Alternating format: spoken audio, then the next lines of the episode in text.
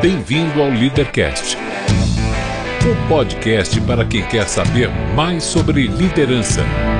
Apresentação: Luciano Pires. Bom dia, boa tarde, boa noite. Bem-vindo, bem-vinda a mais um Leadercast, o podcast que trata de liderança e empreendedorismo com gente que faz acontecer. Este não é um programa de entrevistas, não tem perguntas programadas nem roteiro definido. É um bate-papo informal com gente que faz acontecer e que vai para lugares onde nem eu nem meu convidado imaginamos. O Leadercast é lançado por temporadas, as quais os assinantes da Confraria Café Brasil têm livre acesso. Os não assinantes receberão a primeira parte dos programas de forma gratuita semanalmente. Saiba mais acessando www.cafebrasil.top.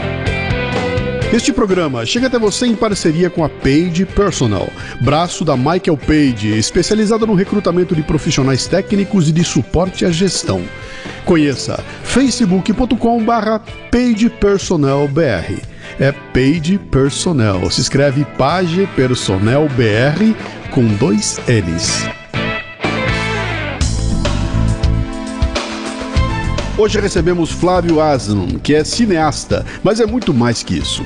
Flávio tem uma rica história de vida e nos leva a compreender o que é ser verdadeiramente um humanista.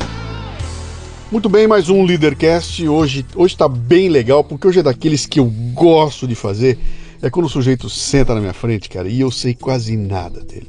E aí, o que, que, significa isso? Significa que eu descubro, junto com o meu ouvinte, uh, uh, as riquezas que, que tem os inputs que eu tenho com o convidado, né?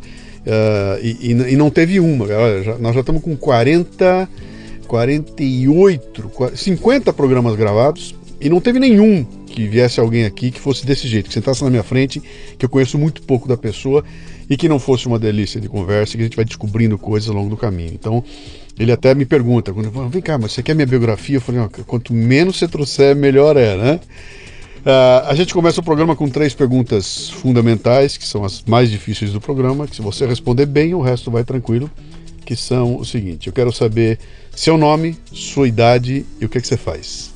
Bom, meu nome é Flávio Asmi Hasek, eu trabalho com estratégia de comunicação, tenho uma produtora de vídeo e faço mais umas outras 22 coisas, não tanto quanto o Luciano, porque é o que a gente estava falando agora.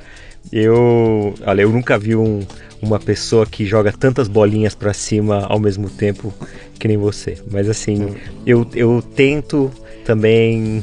É, o One Man Band. One né? Man Band, exatamente. Aquele cara que toca a bateria com o pé, é. na boca tá assoviando alguma coisa, a guitarra na mão e fazendo percussão com o cotovelo, batendo Só que na... tudo mais ou menos, né? É que a somatória impressiona, mas é. se for olhar assim, é tudo, é tudo mais ou menos, né? É. Faltou a idade.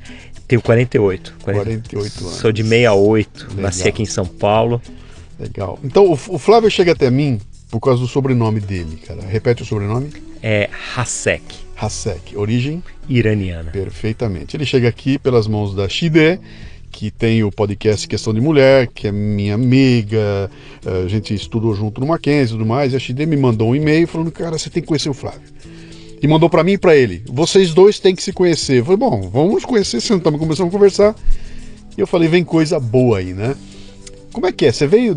Que origem é essa? Como é que Cara, chegaram aqui? Meus pais, meus pais são do Irã. Uhum. É, o Irã é o único país do Oriente Médio uhum. que não fala árabe. Sim. Tem ali outros países. Farsi. farsi se fala, fala farsi, farsi lá. É. Todo mundo acha que o iraniano é árabe. Sim. Primeiro, assim, quebra de paradigma. O iraniano não é árabe. Uhum. Segundo lugar, é, o, o, naquela região todo mundo é muçulmano sunita. Uhum. O iraniano xiita. é xiita, exato. Uhum. Então tem umas diferenças.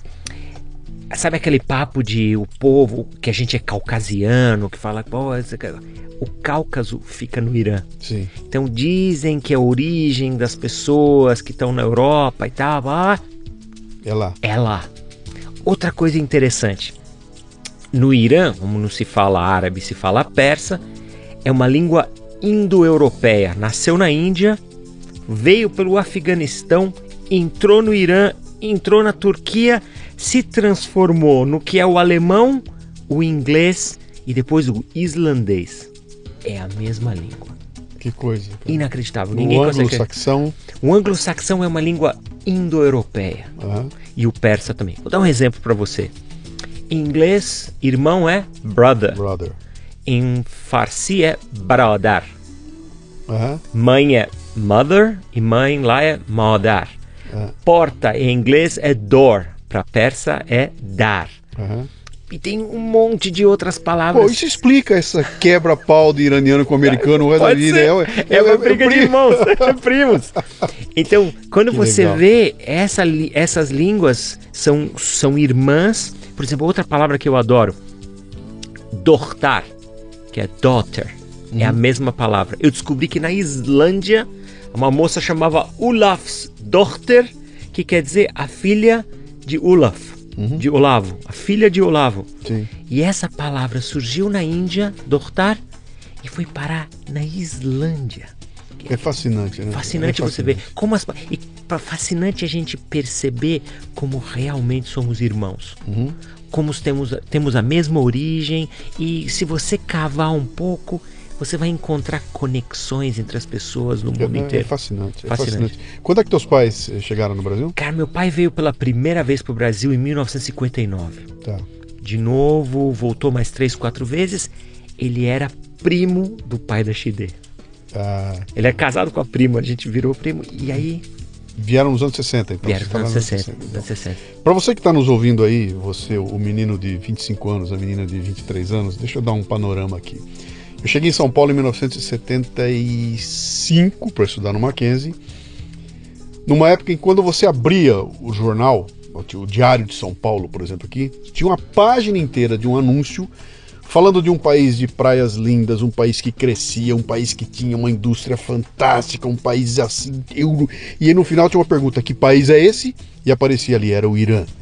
E chamando as pessoas a conhecer e a investir no Irã, porque era um país totalmente aberto para o Ocidente onde tinha uma característica interessantíssima, um imperador chamado Reza Palev e uma imperatriz chamada Faradiba. Isso. E esses nomes, cara, eu olhava aqui, cara, como é que alguém pode chamar Reza e alguém chama Fara, Faradiba, aquilo rimava e era encantador aquele, é. aquele processo. Então, quando eu vim para São Paulo, cheguei aqui, eu comecei a. Aí vou conhecer a Shide, que era iraniana, e vou na casa dela e começo a comer uma comida estranha, e era tudo. Era uma cultura riquíssima, né? E de repente, lá para no final dos anos 70 tem uma revolução no Irã que muda o eixo da história da humanidade. Ali, né? Mas seus pais vieram para cá por iniciativa própria? Própria, própria. Meu, meu pai... que a barra estava pesando? Não, meu pai era Bahá'í. Tá. Bahá'í é uma religião que depois eu até posso explicar um pouco mais. Tá. Minha mãe era muçulmana xiita, é, assim, muito pouco religiosa, não dava muita atenção para essas coisas. Os dois se casam, eles têm uma história fantástica. Meu pai e minha mãe se conheceram por conta de um trote que minha mãe passou uma sexta-feira à noite e conhecer meu pai. Foi uma daquelas histórias. Um trote o que? Telefônico? Telefônico. Ela pegou o telefone, é? passou um trote e quem atendeu foi meu pai. Que coisa, cara. Meu pai, Bahá'í de origem judaica, que no Irã Bahá'í é perseguido, Sim. o judeu também não é bem visto. Minha mãe, uma jovem muçulmana, passou, meu pai jogou uma conversa nela, não sei o quê, e a história da vida deles começa. Eu tô aqui no Brasil por causa de um trote, trote. de uma jovem de 19 anos de idade que passou no, no, no, no com umas, ela e mais duas amigas passando trote. Sexta-feira à noite, e ela veio parar no Brasil por causa desse trote. Você vê que coisa. Por isso quando o pessoal fala de planejamento, você fala, vamos planejar.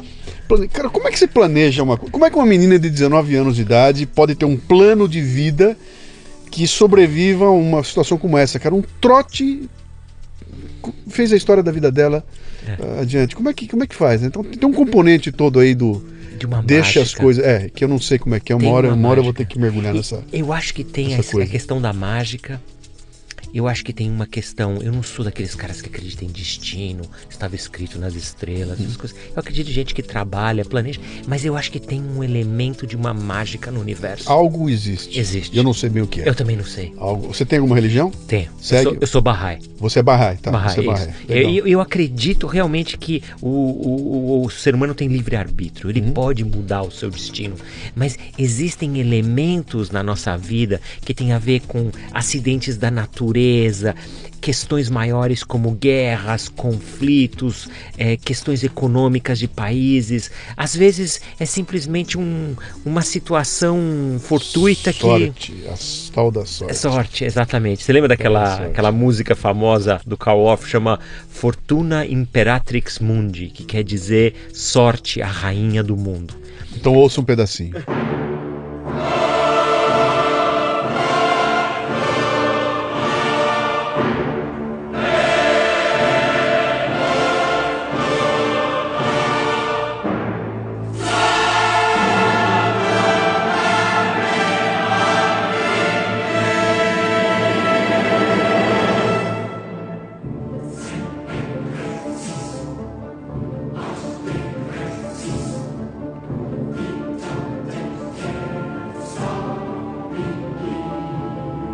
Chamavam aquilo de música de taberna. É um poema uhum.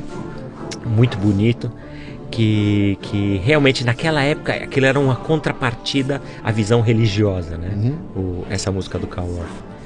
E, e assim, eu acho que realmente eu sempre converso com, a, com os meus pais, começar, meu pai agora faleceu, dizendo assim, pai, se você não tivesse conversado com o pai da Shide, se vocês não tivessem combinado, se ele não tivesse dito, vem para o Brasil, aqui no Brasil as pessoas são livres. Uhum. Aqui ninguém vai te tratar mal por causa da sua origem religiosa, ninguém está preocupado se você é iraniano, alemão, inglês ou japonês. Aqui é um país de imigrantes onde você pode construir uma nova vida com gente que realmente é aberta. E na década de 60 isso era uma realidade. O Brasil era o país do futuro. Uhum. Sim. Eles vieram para cá então e, e para fazer o que aqui? Meu pai, ele era economista, tinha estudado na França, é, minha mãe era muito jovem ainda, e ele falou: Olha, eu vou começar a trabalhar com um produto que tem no Irã, que tem um valor agregado altíssimo. É, o Irã vendia basicamente petróleo, pistacho e tapete persa. Sim. Ele falou: petróleo eu não vou poder trabalhar, pistacho não é a minha área, então eu vou na parte de tapete persa. Ele começou a trabalhar com tapete persa. Vendendo, distribuindo aqui no Brasil. Distribuindo tapete, persa. tapete persa aqui. Trouxe muita coisa e tal, uhum. e, e vendia, e ele virou um daqueles experts que vendiam tapetes antigos, tapetes especiais. E, e, através dessa história de vender os tapetes, ele conheceu muita gente aqui, fez muitas amizades aqui no que Brasil. O que tem tapete persa, cara? De, de tão, tão, especial? Tão especial, que é tão mais caro do que aquele chinês que faz ali, igualzinho. Cara, na real, cada cidade no Irã tem uma história. Uhum. E cada uma dessas histórias é representada num tapete. Que legal. Então, por exemplo, no Islã era proibido você ter figuras humanas representadas nas artes e animais. Por quê? Por conta da proibição de Maomé, porque para não ter adoração a, a figuras, né? Era uhum. aquela coisa de da iconoclastia. Os muçulmanos, como em quase tudo que aconteceu depois da história do Islã, levaram isso às últimas consequências, obrigando os artistas a produzirem o quê? Produzirem peças que de uma forma indireta representassem a realidade sem usar formas humanas ou de animais. E esse é o segredo do tapete persa. Sabe quando na época da ditadura os músicos brasileiros produziam músicas fantásticas que enganavam o regime? Sim e, e, você sentia que subliminarmente coisas estavam sendo ditas e aí você via a poesia que não é a poesia do bonde do Tigrão, uhum. é poesia de verdade. Uhum. Como o Irã a opressão era muito grande, muito por conta dessa visão radical do Islã, até nos tapetes você vê essa sutileza dos desenhos, das cores, e é isso que faz. E o que, que o chinês fez? Foi lá e disse: Ah, o tapete é feito à mão, eu faço a máquina. É feito com lã de carneiro vivo, daquela. Ele, tá, não sei o que. Eu vou fazer com essa lã sintética, vou fazer na máquina e imito o desenho. Pronto. Tapete persa custa lá 400, 500, mil dólares o metro quadrado, o deles custa 100. Uhum. É... que eu tenho uma tese para essa história. Essa é a primeira uma coisa interessante que você está falando para mim está dizendo para mim que o valor do tapete persa está no conteúdo do tapete. nós estamos falando de tapete, cara. Olha que loucura. Nós estamos falando de tapete, que é um objeto que eu compro, ponho no chão e piso em cima. e você vem dizer para mim que o valor dele é o conteúdo que está nesse tapete, que as pessoas se bobear nem olham porque pisa em cima, né? Uh, a segunda coisa que para mim é, é, é, é, fundamental, independente dessa coisa do conteúdo, e aí a tese que eu tenho é a seguinte: por que, que você para na frente do quadro da Mona Lisa no, no, Museu do Louvre e você fica absolutamente hipnotizado para aquele quadro que nada mais é do que a pintura de uma mulher que nem bonita é e que está fazendo um sorrisinho ali que conforme você vê, o que, que te prende ali? E, e, a minha tese é a seguinte, cara, não é a pintura que te prende, é o gênio do cara que ao pintar aquela pintura, ele colocou nela uma energia que eu não sei explicar o que é, que te captura. Então, se você fizer uma cópia da pintura pelo maior artista que chinês tiver, ele não vai conseguir botar a mesma energia ali. Portanto, ela não emite essa energia e não te atrai, né? Uh, e cada obra cria uma história. E, e, e, isso, isso é passa, né? Então, Exatamente. quando eu leio um livro e começo a chorar no meio do livro, o que que tá me fazendo chorar? Não é a história que o cara contou, é a energia do cara que estava escrevendo que colocou ali. E eu tento usar isso no podcast também, quando eu faço o Café Brasil, exatamente, né? Se o cara tá ouvindo do outro lado e se emocionou, ele pode ter certeza absoluta que eu tô emocionado aqui. E o que vai acontecer com ele é se contaminar é, com a minha emoção. E de repente você vem dizer para mim que o tapete persa carrega isso, né? Porque pode fazer o chinês à vontade, ele não vai ter essa. E ele é feito à mão. Um tapete é? desses, às vezes, demora, depende do tamanho, um ano, dois anos para ser feito. Às vezes aquela pessoa vende um tapete depois de ter feito e dá entrada numa casa.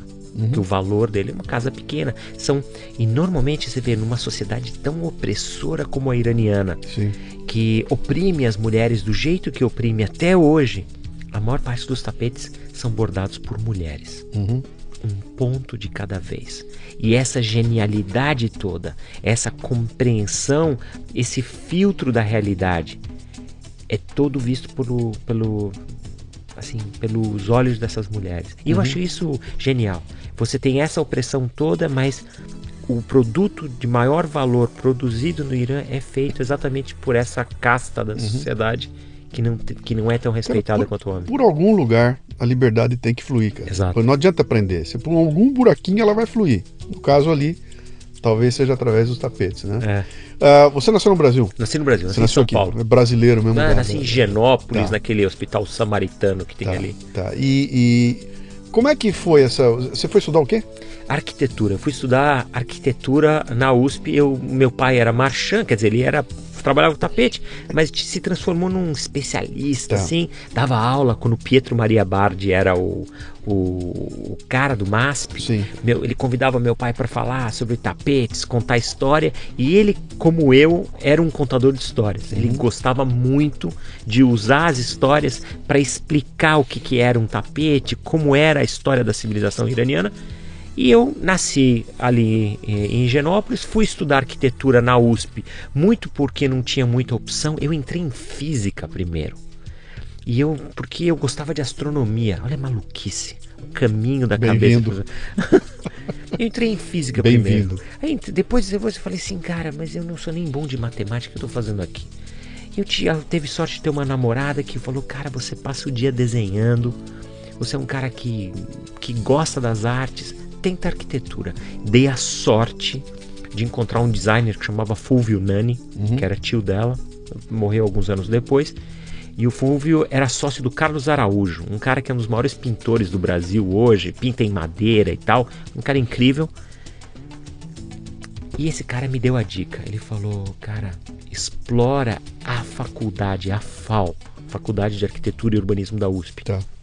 Mesmo que você não saiba o que você quer, Lá você vai ter espaço para descobrir durante esses cinco anos o que vai ser da sua vida. E ele não estava errado. Isso era anos 80, 90? Anos 80, 87 80. eu entrei. Aí você na FAO, na FAO. Você já conhece? Já foi não? Cara, eu fiz, eu fiz comunicação no Mackenzie, Pronto. numa época em que você tinha, então era, era comunicação no Mackenzie, era arquitetura e urbanismo na USP, Uh, e, e, tinha ali uma até uma pequena rivalidade ali entre, entre as, as, faculdades e tudo mais, mas eu conheço bastante. Uma grande Muita coisa que aconteceu que, que partiu daquela daquela turminha. Mas o meu foi anos 70, né? Meados dos anos 70. Depois é. mudou muito, eu não sei mais para que lado foi.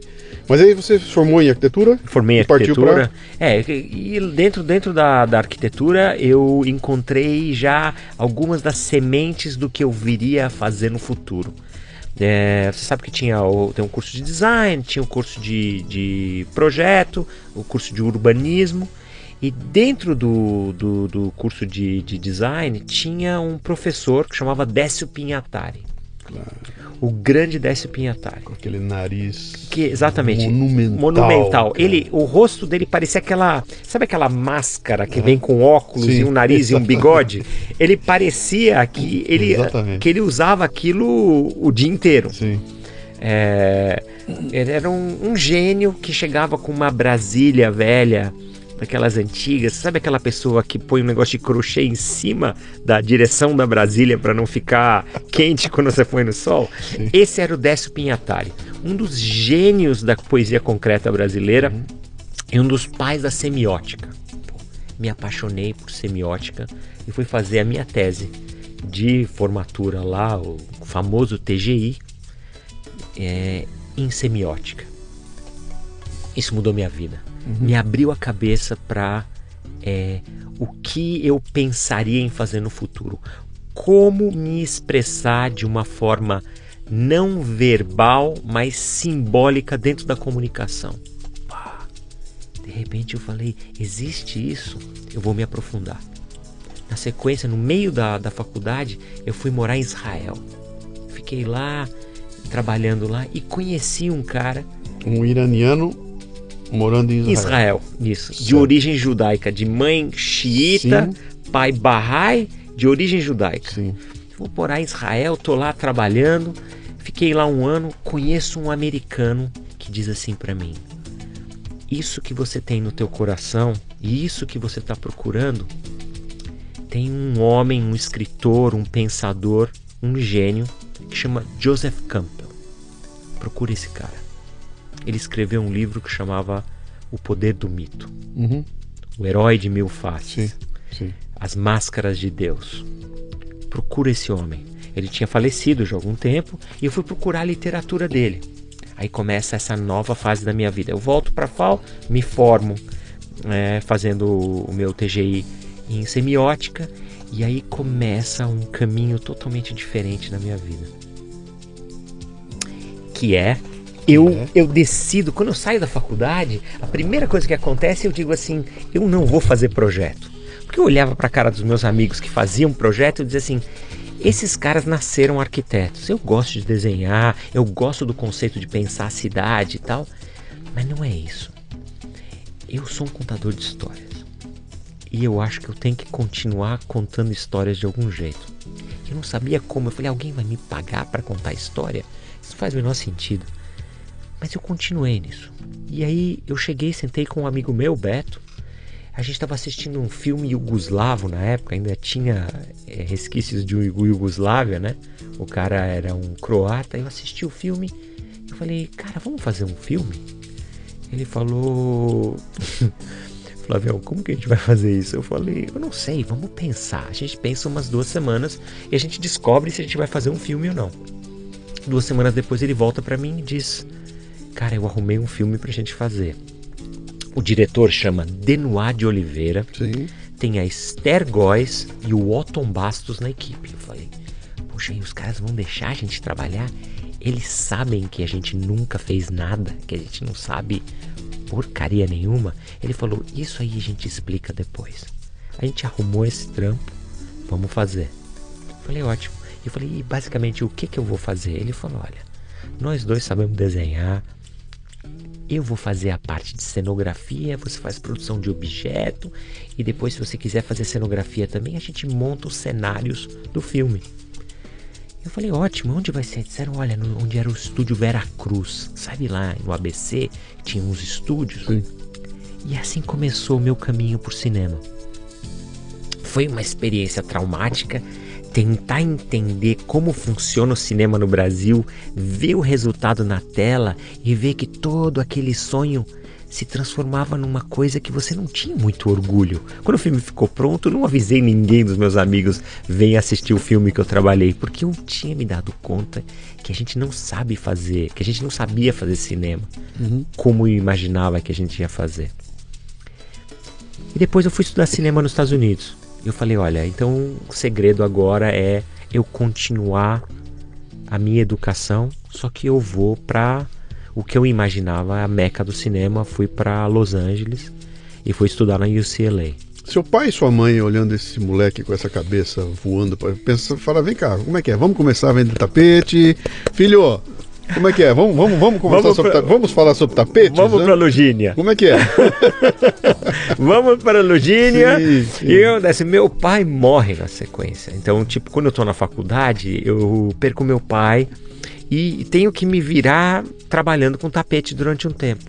Eu trabalho vendo as minhas coisas e tal, meio que para pagar as contas de casa, mas nunca estou feliz. Uhum.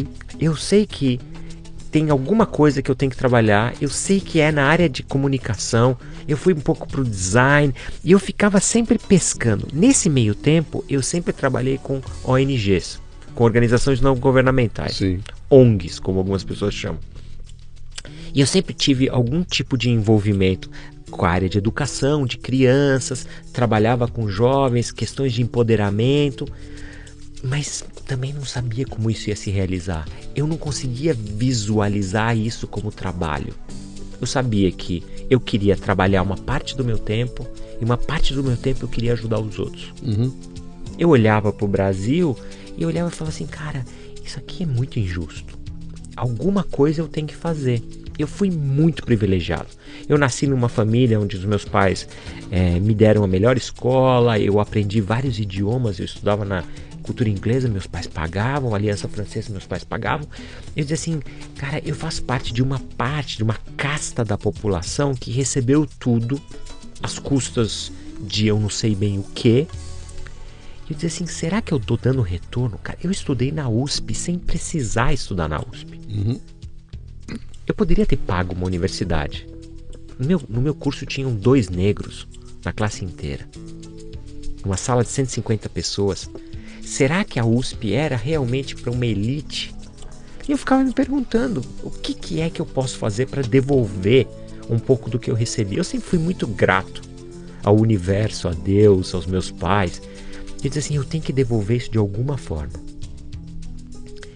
E aí eu continuei eu, eu fui estudar na, na UCLA e fiz o curso de cinema. E... Você fez o curso de cinema na Califórnia? Na Califórnia, na UCLA.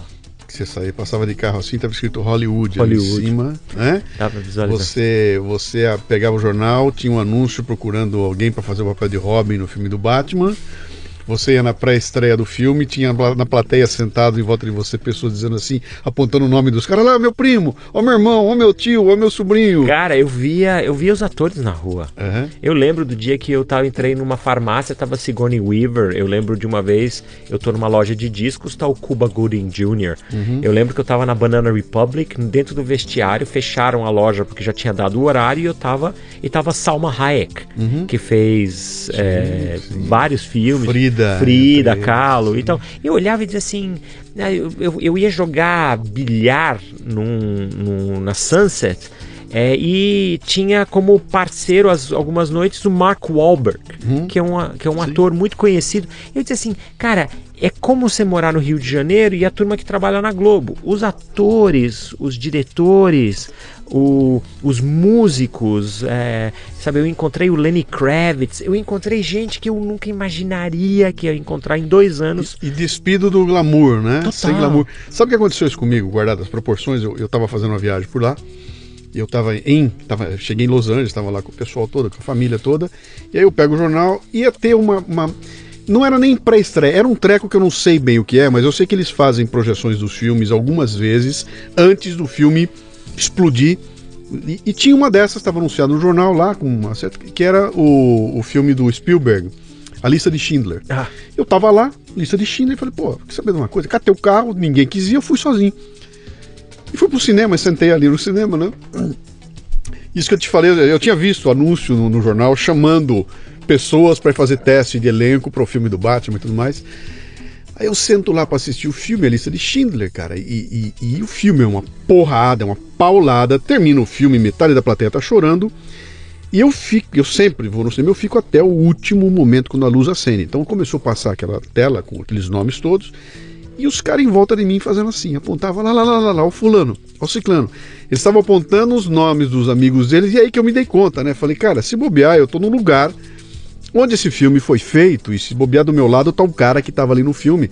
O que para um garoto de Bauru, né, que está acostumado a ver só o glamour do cinema, aquilo foi, bicho, como será que é estar tá no, no, no, lugar onde, onde as coisas acontecem, né? E de repente você encontra os caras sem glamour, né? Despido de glamour, são pessoas normais, né? E que sofrem ou entram dentro de um, de um processo que vai botando glamour, né? E quando chega no final, quando a tela liga e bota a Selma Hayek, ela tem 2,93 metros e 93 Quando de ela tem 1,45 de altura. Cara, ela é uma coisa esfusiva, é uma menininha minúscula. É, pequena. Tem, né? é. e, mas que tem a luz própria, né? Que conseguiu construir isso. Uhum. Eu acho que tem o um aspecto que é da natureza mesmo, Sim. de algumas pessoas. É, teve algumas pessoas que eu encontrei aqui que eu disse assim, cara, essa pessoa tem futuro. Sim. Essa pessoa. E você vê quando lá na frente essa pessoa estoura, você realmente percebe. É, essa pessoa nasceu para isso. Então, cara. Esse é um De talento. novo, vamos lá falar daquela força estranha. É, é inexplicável. Outro dia eu estava vendo uma. Eu não me lembro se era um documentário. Alguém estava fazendo um documentário. O cara comentando é, é, que o pessoal tirava sarro do Arnold Schwarzenegger. Né? Uhum. E ele falou o seguinte: falou, para pra pensar um pouquinho, cara. Um sujeito nasce numa vila obscura da Áustria e resolve lá na Áustria, que é um país que não, não tem expressão, né? Ele decide que ele vai se tornar um bodybuilder e que é, e, e vai e, e, que decide se tornar o, o Mr. America, né? O Mr. Mundo, sei lá. Mr. Universo. E ele vai, começa, vai ganhando, ganhando, se torna um Mr. Universo, resolve que ele vai mudar para os Estados Unidos e resolve que ele vai fazer uma carreira no cinema e vira um ator super bem sucedido. Vira o Conan primeiro. Os caras chamam ele para virar super o Conan. Bem sucedido. Ah. Aí resolve que ele vai casar com uma Kennedy e ele casa com uma Kennedy. Aí ele decide que ele vai ser político e ele vira governador da Califórnia. Né? E, e, e, falando, não é a língua nativa, um, e aquele jeitão truculento dele, e, e, o cara olha e fala assim: bicho, como é que você pode considerar um cara desse é, é, qualquer coisa que menos do que extremamente bem sucedido, né? E realmente quando você olha, você fala: meu, brutamontes, cara, só tem músculo ali, é. como é que, o que que esse cara, que luz é essa que consegue fazer um cara é, desempenhar dessa forma? Quer dizer, qualquer carreira dessa que ele fizer sozinho, já era, né? Me tornar um, um, o campeão de bodybuilder da Áustria já é um baita feito. Agora, me tornar um Miss Universo, depois no cinema. E casar com a, e virar governador. De, cara, qualquer coisa dessa sozinha é um feito. E o cara faz quatro, cinco, seis coisas uma atrás da outra. Eu acho que tem a associação de fatores, sabe? Eu lembro que eu aprendi uma vez que um acidente de carro não acontecia por um erro, por dois erros. Ele normalmente acontece por três enganos. E o terceiro engano, quem é especialista da área chama de fator final. Olha que interessante. Um acidente não acontece e eu acredito que esse tipo de sucesso também é a combinação de vários fatores. Eu acho que todo ser humano eu, tem uma luz particular e única dentro de si. Se você me permite, Luciano, tem uma, uma história e eu vou chegar de novo no Arnold Schwarzenegger, uhum. só que eu vou fazer um parênteses e abrir um espaço aqui que é uma coisa meio mística. Dizem que uma das provas da existência de Deus é que tudo que é criado no universo é único. Único. Nada se repete no universo. Você é o único Luciano criado em todo o universo. Uhum. Nunca existiu alguém como você no passado, nem nunca vai existir alguém como você no futuro. A você foram dadas qualidades, é, manifestações de beleza, inteligência que são só suas. E você tem uma contribuição única para dar para o mundo. Nisso você entende que não existe espaço para inveja nem ciúmes, porque cada um tem isso em si. Um filósofo fez, falou uma frase há alguns anos atrás que eu achei muito bonita, eu guardo isso para mim. Ele diz assim: que a maior parte do ser humano, a maior parte dos seres humanos, morre ainda com a música dentro do coração. Nunca pôde expressar isso durante a vida. Uhum. Quer dizer, ele tinha uma música no peito que ele nunca conseguiu expressar nessa vida. Uma das formas de expressar isso é você realmente trabalhar as joias que você tem dentro de você. Eu acredito que todo ser humano é uma mina rica em joias de inestimável valor. Só a educação pode fazer com que você encontre qual é a sua joia e você poder lapidar e polir ela para ela se transformar em alguma coisa especial. Mas para isso tem algumas pré-condições. E eu acho que quando você fala de liderança, tem isso. Que a primeira coisa é se conhecer e descobrir quem eu sou. Uhum. O que eu tenho de especial. O que, que é aquela coisa especial que Deus me deu que não deu para mais ninguém e que eu posso manifestar nesse mundo. A segunda coisa é nunca abandonar os seus sonhos por conta das circunstâncias. Acho que a terceira coisa é não desanimar, não deprimir. Eu mesmo posso te contar uma história de quando eu resolvi assumir uma postura que não era minha, o quanto eu deprimi, o quanto eu fiquei triste, tentando encontrar um caminho que não era o meu, tentando atender a demandas da sociedade que não eram minhas. Uhum. Eu tinha que fazer esse caminho da comunicação e eu ficava dizendo: não, mas eu tenho conta para pagar, eu tenho que fazer aquilo. Quem é que vai pagar pelo que eu tenho? E mais tarde, só mais tarde, eu me dei conta que esse caminho que eu tinha era só meu. E que cada um dos 7 bilhões de pessoas nesse mundo tem um caminho e uma contribuição especial para dar. Uhum. Você não acha que pensar assim, sendo parte da classe média alta, da classe A, AA, é muito mais fácil? Muito mais fácil. Porque você pode se dar o luxo de errar, tentar de novo, e se você não tiver grana para comer amanhã, o seu tio tem, o seu irmão tem, sua mãe tem, é, etc e tal. Eu, lembra, eu que tem, lembra tem um garotão nos ouvindo, ele tá dentro de um busão, ele tem 23 anos de idade, tá indo para um trabalho que ele odeia, ele não vê a hora de sair de lá, mas ele tem que ficar lá porque a graninha curta no final do mês vem dali. Como é que esse cara pode. Sabe o que, que eu tive a benção? Eu tive a maior benção do mundo, foi perder tudo. Quebrar. Uhum. Aí você diz, putz, eu já vi gente quebrar. Não, eu perdi tudo, quebrei nesse processo e ainda fiquei devendo uma grana federal pro Itaú. Uhum. Que eu tive que pagar depois, mais lá na frente e tal, renegociar isso. O que, que você quebrou? Era uma empresa? Na verdade era, eu montei alguns projetos que não deram certo e tinham a ver com cinema.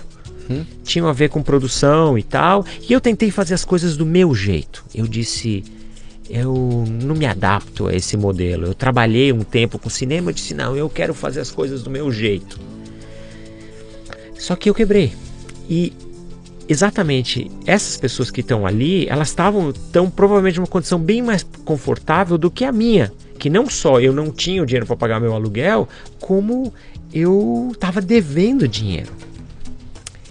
E de novo eu fui obrigado a ser verdadeiro comigo mesmo e dizer: senta aqui, vamos descobrir o que, que é que você tem para oferecer para esse mundo. E olha, demorou muito tempo para eu corrigir isso. Demorou muito tempo, mas eu tive a ajuda de muitas pessoas. Eu tive um processo com, graças a Deus, eu tinha amigos. E eu acho que isso é que me ajudaram muito nesse processo. Mas eu nesse processo eu não desisti de trabalhar como ativista. Eu não desisti de trabalhar no terceiro setor. Eu não desisti de trabalhar com ONGs. Uhum. E nesse caminho eu comecei a trabalhar com publicidade. E aí cinema e publicidade. Cinema e publicidade, porque eu disse Aí eu tenho que pagar as contas, né? Uhum. Eu não posso mais viver o sonho de fazer cinema. Uhum. Eu tenho que encontrar uma forma de pagar as contas. Aí você imagina um cara que cresceu do jeito que você bem descreveu, com, com todas as opções, agora quebrou, tem que trabalhar com publicidade e eu começo a fazer filmes com coisas que eu não acreditava. Eu entro numa numa empresa e os caras me dão um filme da Kaiser para fazer. Eu falo, pô, cara, mas eu nem bebo. Por que, que eu não concordo com essa indústria do álcool? Aí de repente, filme de banco, eu ganhei um prêmio fazendo um filme de Caixa Econômica Federal. Eu falei, justo tinha que ganhar um prêmio fazendo um filme de banco. Uhum. Justo banco. Que na minha opinião não produz nada de muito bom e brinca com o dinheiro das pessoas e tal. Eu disse assim, cara, eu não acredito nisso. Depois eu fiz trabalhos para Unilever, fiz trabalho para Natura. Aí começou uma sequência, Casas Bahia, fiz coisa Ponto Frio, Óticas de Início. Você pegar uma lista, olha para o meu repertório, tem dezenas, de repente eu tinha centenas de filmes que eu tinha feito. Comecei a fazer varejão, como filmava diretor, toda semana. Como diretor? Como diretor. diretor como diretor. E eu virei e falei, cara, esse era o meu sonho. Eu queria estar no set de filmagem. Eu queria estar filmando toda semana. Eu batalhei, batalhei, quebrei a cara e de repente eu consegui conquistar. Eu filmava com regularidade. Mas não isso, não era isso. eu não queria filmar isso, né? Não era isso que eu queria filmar. É. E você vê, o seu ranking muda perante as pessoas quando a sua situação diz: não, agora o cara é diretor. Sim. O cara tá mandando bem. Olha os filmes dele no ar. Trabalhando com atores famosos estava dirigindo Paulo Betti, diferentes pessoas, eu olhava e falava assim, pô, é, é, não era isso que eu queria? De repente me caiu a ficha, não era isso, não era isso que eu estava buscando. Eu queria poder influenciar as pessoas. Aí eu fui fazer, tive a oportunidade de fazer filme de campanha política. Não vou nem falar o partido nem uhum. nada. Tive a oportunidade de trabalhar com talvez os maiores marqueteiros do Brasil. E eu falei. E eu achava que essas pessoas estavam querendo fazer alguma coisa de bom pro Brasil. Não, elas queriam eleger o político dela. Nada disso. Era tudo mentira de novo. E eu sabia que eu não tinha que me meter com aquilo, mas era uma oportunidade de eu aprender. Eu olhava para aquilo e dizia assim: puxa vida, mas eu quero trabalhar, eu quero trabalhar dentro desse contexto. E aí teve um dia que eu decidi, eu falei assim, tudo que eu aprendi na publicidade, tudo que eu aprendi dentro desse processo, eu vou aplicar para fazer o bem. Se eles estão usando a publicidade e a parte é, do marketing político para manipular as pessoas, eu vou fazer advocacy, que é um lobby do bem. Vou usar o que eu aprendi para influenciar as pessoas para as causas que eu acredito. E aí eu comecei a trabalhar com várias instituições. Eu fui parar no São Paulo contra a Violência, que era o Disque Denúncia. Eu queria entender por que, que o Brasil, naquela época, matava 50 mil pessoas por ano. Sabe que a guerra da Síria mata perto de 50 mil. Uhum. E o Brasil tem 50 mil mortes. Aí eu fui comparar a história do Brasil com a história do resto do mundo. Eu descobri que os Estados Unidos tinha 16 mil assassinatos por ano, tem 300 milhões de habitantes, o Brasil tem 200 milhões de habitantes. O Brasil bata seis vezes mais que o país mais armado do mundo. Eu descobri que a Inglaterra tinha 600 mortes por ano, os caras têm 60, 60 milhões de habitantes. Eu olhei e falei: será que o Brasil é o país mais violento do mundo? Aí eu fui fazer uma pesquisa. Das 50 cidades mais violentas do mundo, 19 eram no Brasil. Aí esse ano, a estatística tem das 50 cidades mais violentas do mundo, 21 são no Brasil. Sim. Eu falei, vou trabalhar no São Paulo contra a violência. Eu quero entender o que é isso. Eu quero entender porque talvez o brasileiro é o povo mais selvagem do mundo. Cara, imagina pensar isso. Eu nasci aqui, uhum. fui criado aqui. Sim, com a ideia de que o brasileiro é aquele povo divertido, cordial, amigo, simpático. Ninguém é tão legal quanto o brasileiro, né? É, eu sempre achei isso, eu ainda acho. Cara, eu, eu gosto do Brasil, eu não saio daqui. Eu tinha a possibilidade de trabalhar nos Estados Unidos, em qualquer lugar que eu quisesse. Eu tive proposta de trabalho, eu volto sempre para cá. Mas eu queria que alguém me explicasse. Hum. Me explica por que em 2015 a gente matou 58.500 pessoas no Brasil. Mais, foram mais de 60 mil. É, diz que o número oficial era esse, né? É. Eu, eu uso um número que, que eu nem acredito nesse número. Eu, eu acho que é muito maior. É muito maior, eu é, também, eu não acredito. Esse é o número que a gente tem, que, que você tem nome e endereço das pessoas que você encontrou o corpo. Uhum. Aí eu ficava pensando assim, Asmi, que é o meu nome persa, né? Eu disse assim, Asmi, é, será que ninguém consegue explicar? Aí as pessoas dizem: não, é, é desigualdade, é a pobreza. Bangladesh é mais pobre que a gente. não tem um 10 avos da nossa. É, na verdade, é 8% da, do número de mortes daqui. Uhum. A Índia é muito mais pobre que a gente. Peraí, na África tem países paupérrimos. Por que, que eles não matam tanta gente? E aí eu comecei a entender que eu tinha alguma coisa para oferecer. Que não tinha a ver só com diminuir os extremos de riqueza e pobreza, melhorar a situação de desigualdade de gênero entre homens e mulheres, mas era de descobrir que como é que você pode trazer justiça para a vida das pessoas. E eu percebi que eu podia trabalhar com grupos de pessoas que estavam ligados a isso. Mas aí de novo acontecia aquela história, assim, eu larguei a publicidade. Não vou fazer nada que tenha a ver com coisas que eu não acredito. Quem é que vai pagar minha conta? Sim. Mágica, vai cair do céu? E eu comecei a trabalhar com ONGs grandes, até que eu fui trabalhar num projeto de uma ONG de Seattle, que chama Path, que é financiada pela Bill e Melinda Gates Foundation. Uhum. De repente.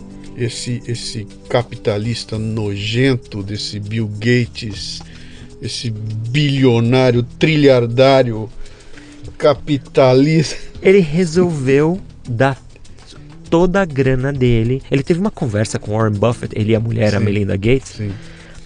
E acho que imagino que todos vocês já conhecem essa história, mas assim, ele o Warren Buffett chegou para ele e falou: Meu querido, você quer que sua, seus filhos se transformem num no Paris Hilton, num desses garotinhos playboyzinhos que andam por aí? Se você der a grana que você ganhou com seu suor para eles, é isso que vai acontecer. Sim. Eles têm que saber que eles vão ter que batalhar para construir a vida deles. Bill Gates disse que ia dar uma parte da fortuna, que era uma fração, 5 milhões de dólares para cada filho, e o resto do dinheiro ia todo para benemerência, uhum. para caridade. Ele montou uma fundação e a fundação montou projetos e de repente o seu amigo aqui vai parar lá. Vai parar a trabalhar com eles. De deixa eu só para não perder esse embalo teu do Warren Buffett, eu me lembro que nessa conversa toda, quando eles tiveram esse papo lá, eles estavam dizendo o seguinte, que o Warren Buffett estava pretendendo escrever um livro para ser lido por todos os bilionários e o livro de, chamaria o seguinte: Como viver com 500 milhões de dólares. para ensinar um cara que ele não precisa de 7 bilhões. Ou 70. Não precisa de bilhões, cara. Ele pode viver muito bem com 500 milhões e o resto, né?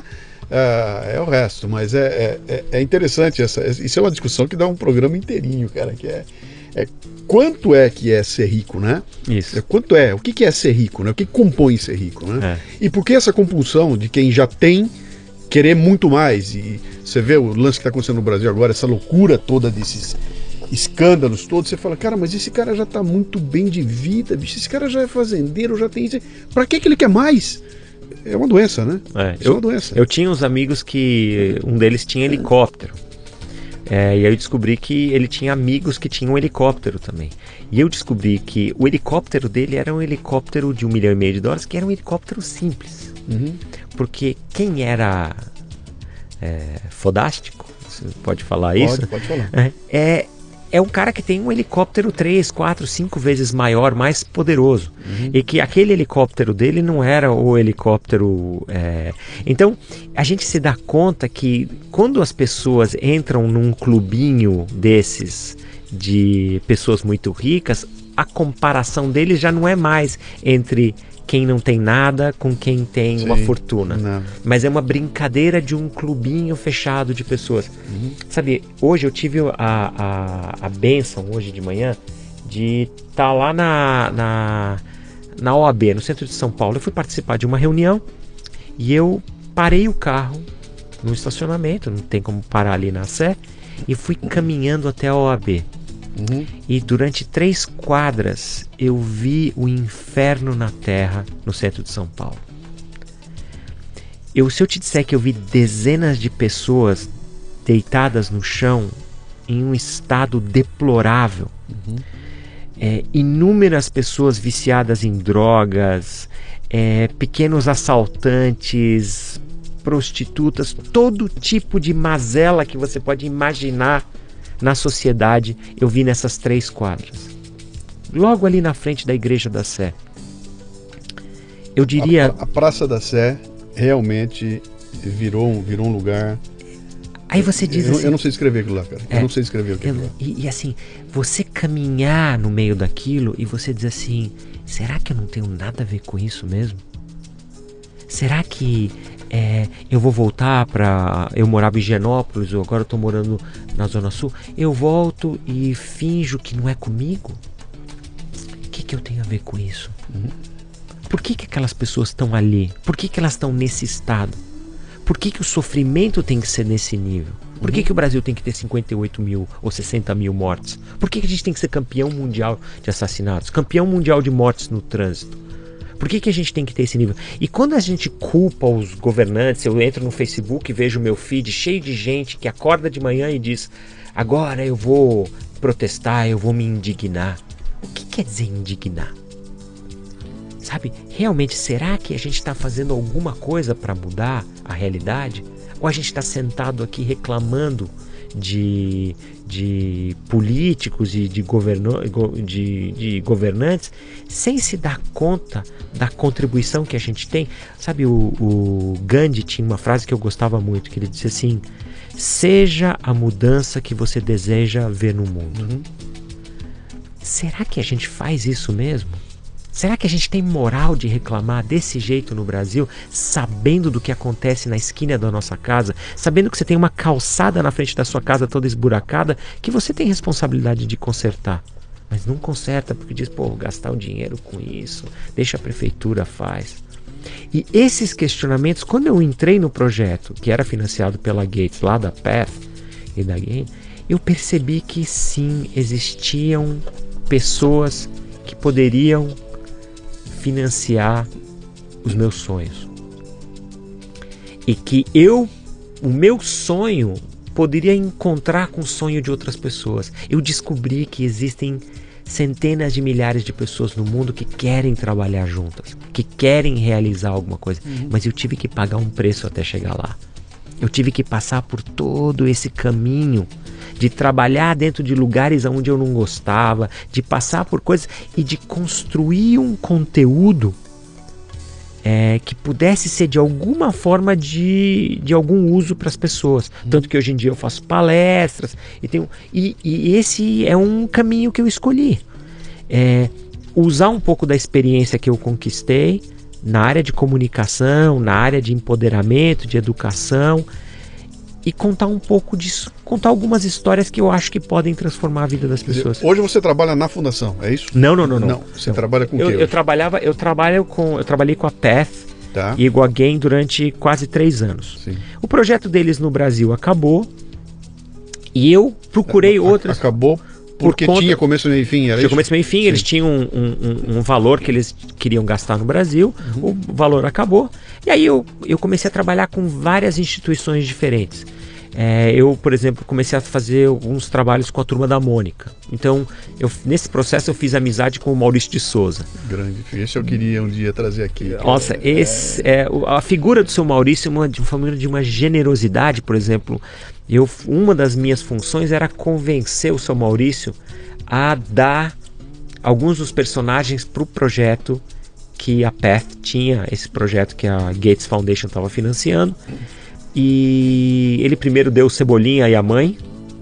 Quando o projeto estava quase pronto, eu cheguei para ele e falei: Olha, seu Maurício, eu quero agradecer. Agora. O, o que, que, era o projeto? Era educação? Que era estava ligado a, a lutar contra a fome oculta.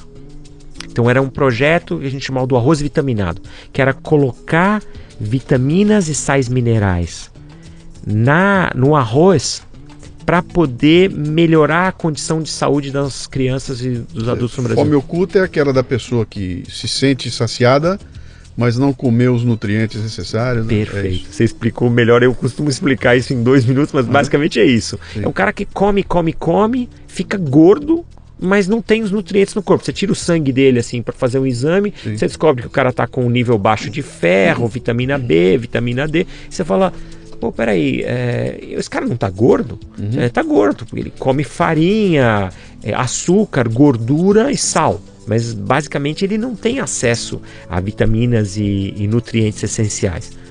Então se colocaria esse, esse negócio no arroz vitaminado e a gente começou uma campanha a gente fez com Cebolinha com a mãe, e aí ele virou para mim um dia, a gente já tava mais amigo, e eu comecei a fazer os filmes da Turma da Mônica. Eu comecei a fazer filmes pra MSP, que é Maurício de Souza Produções. Uhum.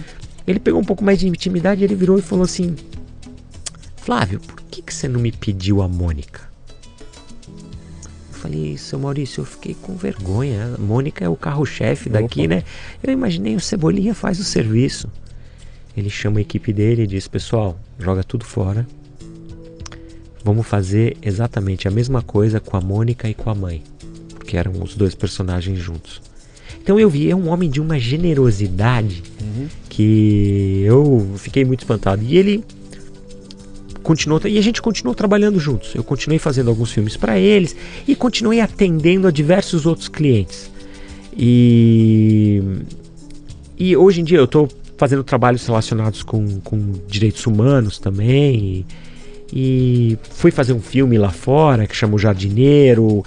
Fiz várias coisas relacionadas é, a cinema, às artes e produção cultural. Uhum. Quer dizer, mas, e agora eu comecei de novo um, um novo projeto e é, eu vou começar a caminhar numa direção de novo que é a de levar o que eu aprendi para outras pessoas, encorajar outras pessoas a buscarem o seu sonho, a realizarem os seus sonhos, mas sempre pensando no bem comum, não naquela ideia. Você sabe que tem muita gente que vende a ideia do sucesso profissional, do sucesso individual, e eu não acredito nisso. Uhum. Eu, eu, acredito que ou é bom para todo mundo ou não é bom para ninguém. Uhum. Vender essa essa fantasia do sucesso individual, eu não acredito mais nisso. E eu quero poder ajudar pessoas, organizações, grupos a crescerem juntos. É, tem, um, tem, uma, tem, tem, um problema aí que essa história desse esse maniqueísmo que, que o mundo parece que se transforma, né? Que ou você está oprimindo o indivíduo de um lado, ou você está empoderando, eu odeio essa palavra, empoderando o indivíduo do outro lado, de formas que não tem meio termo, né? Isso. Ou eu sou uma sociedade estatal que oprime o indivíduo não existe, ou sou uma outra individualista onde eu, eu e eu e o resto que se dane. Isso. E, e o meio campo e, e, parece que a gente as discussões são nas duas pontas, né? Isso. Não se discute o meio, tá todo mundo discutindo então ou eu sou contra ou eu sou a favor e não tem discussão no meio, né? Que explica esse momento que nós estamos vivendo no Brasil aqui é exatamente isso, né, cara? Então uh, uh, tem ideias legais nas duas pontas que se cruzassem as duas a gente podia ter, uh, não vou dizer o melhor dos dois mundos, mas talvez alguma coisa um pouco mais equilibrada, né? Mas precisa de bom senso para ter essa conversa. Mas então, essa é, essa é a questão, cara. Bom senso com o Facebook? Não. Não, né? Bom senso na, na, na, do jeito que as discussões são rasas hoje em dia não dá. Então, primeira coisa é você ter o bom senso, mas é, é, é, o bom senso é consequência de alguma outra coisa, né? Que vem com a, com a questão da educação, mas principalmente com a tua capacidade de julgamento e tomar a decisão. Quer dizer, eu não, eu não consigo ter bom senso se eu não sei julgar as coisas, né? Então, se eu, se eu, eu, eu, eu vou lá e te dou uma porrada, porque para mim, me xingou, tá, que é meu mal, né? Isso. Não vou admitir que você queira meu mal, vou te dar uma porrada. Nenhum bom senso e parece que nós estamos chegando nessa, nesse. Não, não sei se é a, o Brasil está nesse nível ou se é isso que é visto. Né? A gente olha muito essas pontas. Então, o que aparece é o escândalo, é a loucura, é, é, é, é o sangue, é a violência. É, não se fala do que não é isso. Né? É. Isso é que traz audiência. E, e tem mais, muita né? gente boa fazendo coisas legais no Brasil. Mas, cara, é o que mais tem. Olha aqui, ó. A minha carreira de palestrante, né? Eu viajo esse país aqui de cabo a rabo, eu sempre falo, eu falo, cara, toda vez que eu saio de São Paulo para algum lugar, e fala o lugar. Olha, eu vou lá pro interior, como eu fui, interior do Pará, cara. Fui fazer palestra lá em Marabá. Fui fazer palestra no interior, uma cidadezinha do interior do Mato Grosso. Eu chego lá, cara, tem uma puta de uma comunidade envolvida. A plateia tem 500 pessoas que estão lá, sedentas para ouvir sobre inovação, sobre empreendedorismo, sobre liderança. E, e, e eu nunca vou lá para ver a, a, o desastre. Eu vou ver sempre gente querendo fazer acontecer. E eu só sou um palestrante, como eu tem mais um milhão, todos eles viajando pelo Brasil e vendo esses núcleos onde tem gente fazendo acontecer, né? Então eu não acredito que, que, que, que o Brasil seja ruim ou que o Brasil seja ruim. Acho que é uma minoria. Que, aliás, eu vi até um negócio interessante, eu botei uma frase ontem, acho que é do Henry Kissinger, que dizia que uh, são os 90% de políticos maus que fazem ficar ruim a imagem dos 10%, 10% bons, é. Mas eu acho que aqui é o contrário, né? A gente é. Eu não diria que a maioria da, da, dos brasileiros são ruins. O problema é que a gente não fala do que dá certo, a gente Isso. não fala do que é bom, a gente não conta as histórias legais, Isso. a gente só conta as histórias de sucesso as histórias de quem saiu do nada e virou bilionário. Isso. E não conta a história do cara que não ficou bilionário, mas que está vivendo uma vida decente e fazendo coisas acontecer na, na, na, em volta de si, né? Aliás, quando eu criei esse programa aqui, o, o Leadercast, era essa a intenção, né? Falar que eu, eu, quero falar com quem? eu não quero trazer aqui empresários bilionários. Até vou trazer. Uhum. Legal que venham e é muito legal ouvir a história, mas eu quero gente comum. Uhum. Né? gente, e essa, essa onde você está sentado aí já sentou, cara, de pastor batista a, a, artista de, de rua, de circo, que você fala, deixa eu ver tua conta no banco. Ele fala, bom, eu não tenho nem conta no banco, mas a, a importância desse cara na comunidade onde ele está é fundamental. Ele faz acontecer, ele muda a vida das pessoas, né? E esse, só que esses caras não têm, não têm suporte, não conseguem chegar lá, é, precisa da lei para ajudar, a lei não ajuda, que é um financiamento, o dinheiro não vem, é tudo caro, é tudo difícil. E isso aí é muito difícil construir uma, um país com tanto impedimento né, no, no caminho. Você né? falou sobre empoderar, né? A gente é. sempre cai de novo naquela naquela acreditado lá não deu peixe ensine a pescar sim sim é, tem tanta sabedoria nisso você sabe que é, se eu puder te contar eu uma vez você sabe que a Globo tinha uma época que eles tinham é, uma ideia que começou com o, o Bamerindos, que tinha um, um Brasil que dava certo. Sim. Que eles tinham uns programas que eles mostravam coisas legais que aconteciam no Brasil. Sim. A Globo começou a repetir, um, replicar um pouco isso. E durante o Jornal Nacional, isso a história tem mais de 20 anos, tinha um, um, um clipezinho de uma história de alguém no Brasil. E eu gostava muito de assistir isso, uhum. porque eu dizia assim: deixa eu ver o que, que eles escolheram para para mostrar essa semana eh, hoje. Eu lembro que no Nordeste eles pegaram uma cidade muito pequena, devia ter lá seus 20 mil habitantes, e tinha um senhorzinho com mais de 70 anos nessa cidade que é, se sentia muito mal vendo as crianças que estavam nas escolas subnutridas. E ele sabia que não tinha acesso à merenda escolar, não acontecia nada disso. Assim, essas crianças iam para a escola, basicamente passando muita fome, e ele decidiu que ele ia plantar para alimentar essas crianças. Um velho de 70 anos de idade, 70 e poucos anos de idade, e você sabe como é isso? 70 anos de alguém que nasce na caatinga é quase 100 anos da gente. Sim. Tamanho sofrimento, dificuldade que essa pessoa passou. Esse senhor foi caminhando de casa em casa, perguntando se poderia plantar no quintal da casa das pessoas. As pessoas disseram: Mas quem que vai cuidar? Ele falou: Eu mesmo. Eu passo aqui toda semana para cuidar dessa pequena horta, mas eu só peço para poder colher isso e depois levar para as escolas para poder alimentar essas crianças. O final da reportagem mostra o momento em que as crianças das escolas se reúnem para agradecer para esse velhinho. Uhum. Ele vive para cuidar dessas plantas, dessa, é, dessas hortas, para poder alimentar crianças que ele nunca conheceu na vida, uhum. que ele não sabe quem são. E que não saberá o que vai ser no futuro delas, porque ele não vai estar tá mais aí, né? Mas ele decidiu, ele disse: Sim. se essas crianças passam fome e eu não tenho terra, eu vou arrumar um lugar uhum. para poder cuidar dessas crianças. Vou arrumar lugar para plantar, para cuidar delas. Uhum. E eu fiquei me perguntando assim, que desculpa eu tenho para não fazer nada? Que desculpa eu tenho para ficar em casa sentado fazendo sabe Deus o quê? No computador, na televisão, ou até sendo lendo livro, que eu acho que a gente tem que ler mesmo, uhum. tem que estar no computador, mas assim, eu não acredito mais em ativismo de internet.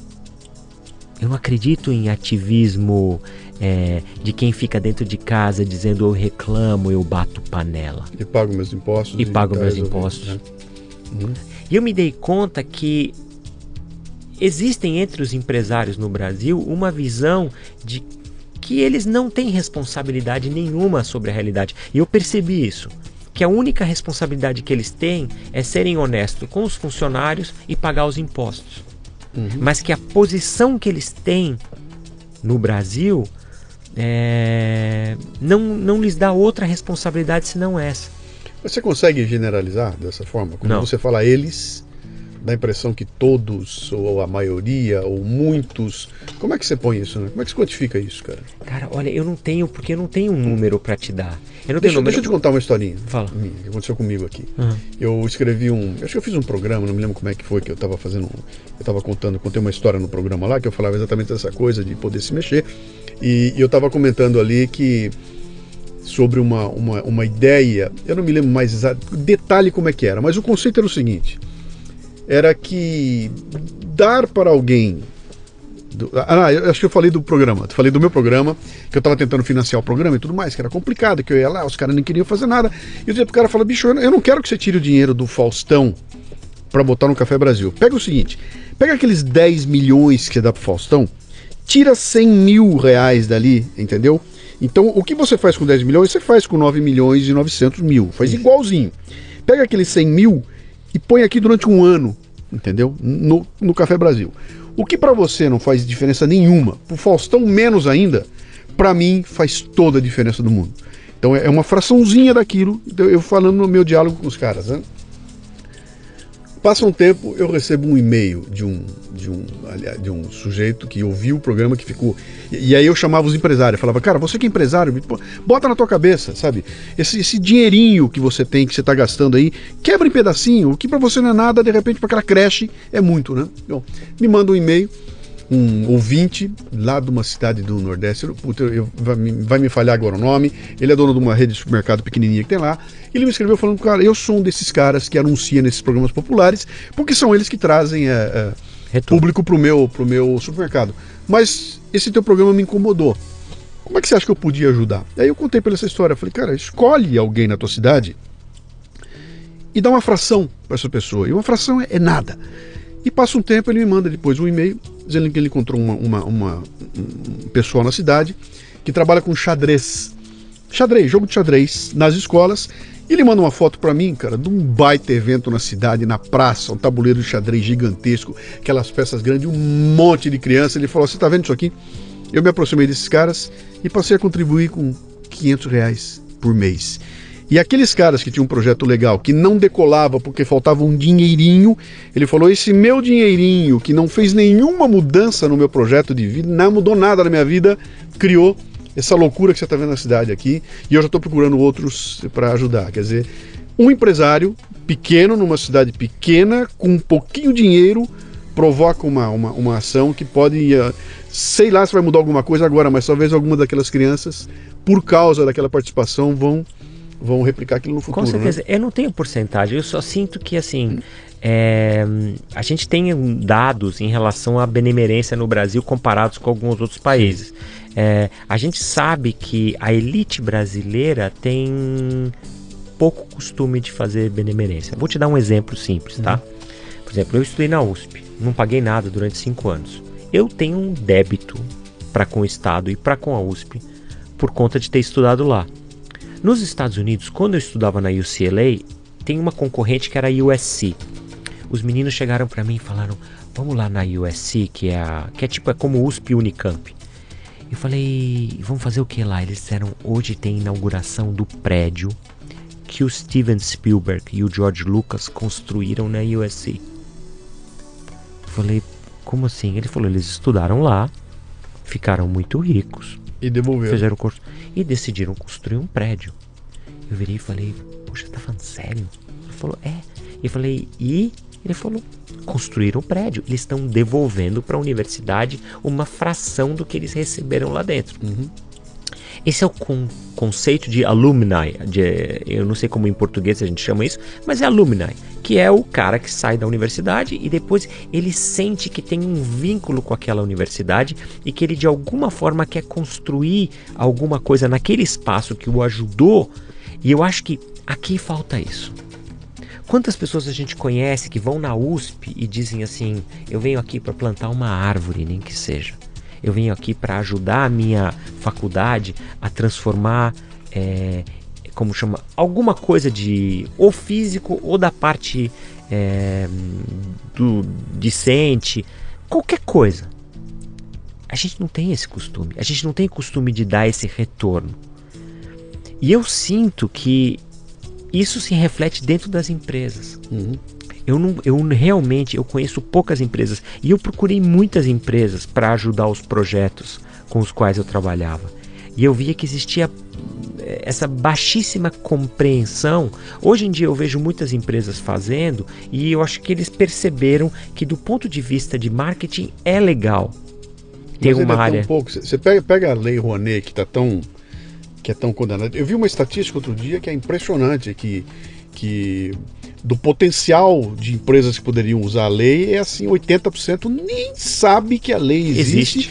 e não tem a menor intenção de fazer nada. E, e ou seja, esse, esse, barulho todo da lei Rouanet que a gente ouve está restrito a, a 20% de quem pode uh, uh, usar ou, ou, pode usar a lei para contribuir com, com coisas relacionadas à cultura, né? Exato. Quer dizer, não é que a, a turma não dá, a turma nem quer saber se aquilo existe ou não, ou seja, não há mesmo essa essa essa é essa cultura que essa... a gente construiu no Sim. Brasil. Então, eu acho que assim, é, o que falta no Brasil que devia ser ensinado em casa e nas escolas são os conceitos ligados a altruísmo, compaixão, empatia e solidariedade. Uhum. Altruísmo, compaixão, solidariedade. Empatia. Da onde vem empatia? Eu estava preparando uns posts para o Facebook, escrevendo para uns amigos, estudando o que, que é empatia. Uhum. Da onde vem essa sensação de você sentir a dor do outro?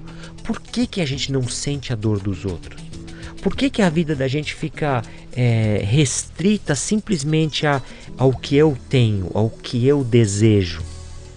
Sabe, uma pessoa pode chegar e dizer assim: não, eu gasto tanto dinheiro para comprar uma bolsa, um carro, mas se tiver alguém morto na minha frente, ou morrendo de fome, ou pedindo comida, ou pedindo água, eu me recuso a dar. Quer dizer, para mim, sabe, se você é cristão, tá faltando Cristo na sua vida. Então, mas ah, olha, olha que ponto nós chegamos aí. Esses elementos que você falou uh, não se aprende na escola. Não. Não se aprende na escola. Não se aprende na empresa.